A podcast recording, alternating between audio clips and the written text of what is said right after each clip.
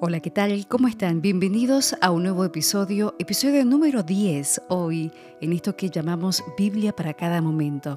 Les propongo abrir nuestros corazones para que pueda bendecir a todas las personas que se encuentran en estos momentos enfermos, sufriendo afecciones físicas. Y es precisamente para ellos que va dedicada esta lectura del día de hoy, que se refiere a Mateo 15, desde el versículo 21 al 31. Y dice lo siguiente. Jesús se fue de allí y se retiró a la región de Tiro y Sidón. En eso una mujer cananea, procedente de aquellos lugares, se puso a gritar, Ten piedad de mí, Señor, hijo de David, mi hija vive maltratada por un demonio. Jesús no le respondió nada. Pero sus discípulos se acercaron y le decían, Atiéndela, porque viene gritando detrás de nosotros. Él respondió, Dios me ha enviado solo a las ovejas perdidas del pueblo de Israel. Pero ella fue, se postró ante Jesús y le suplicó, Señor, socórreme. Él respondió, No está bien tomar el pan de los hijos para echárselo a los perritos.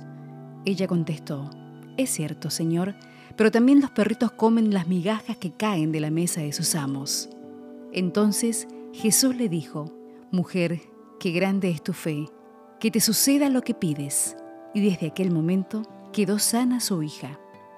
Jesús partió de allí y se fue a la orilla del lago de Galilea. Subió a la montaña y se sentó allí.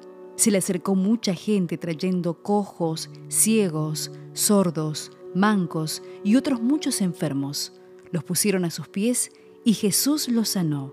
La gente se maravillaba al ver que los mudos hablaban, los mancos quedaban sanos, los cojos caminaban y los ciegos recobraban la vista y se pusieron a alabar al Dios de Israel. Palabra de Dios.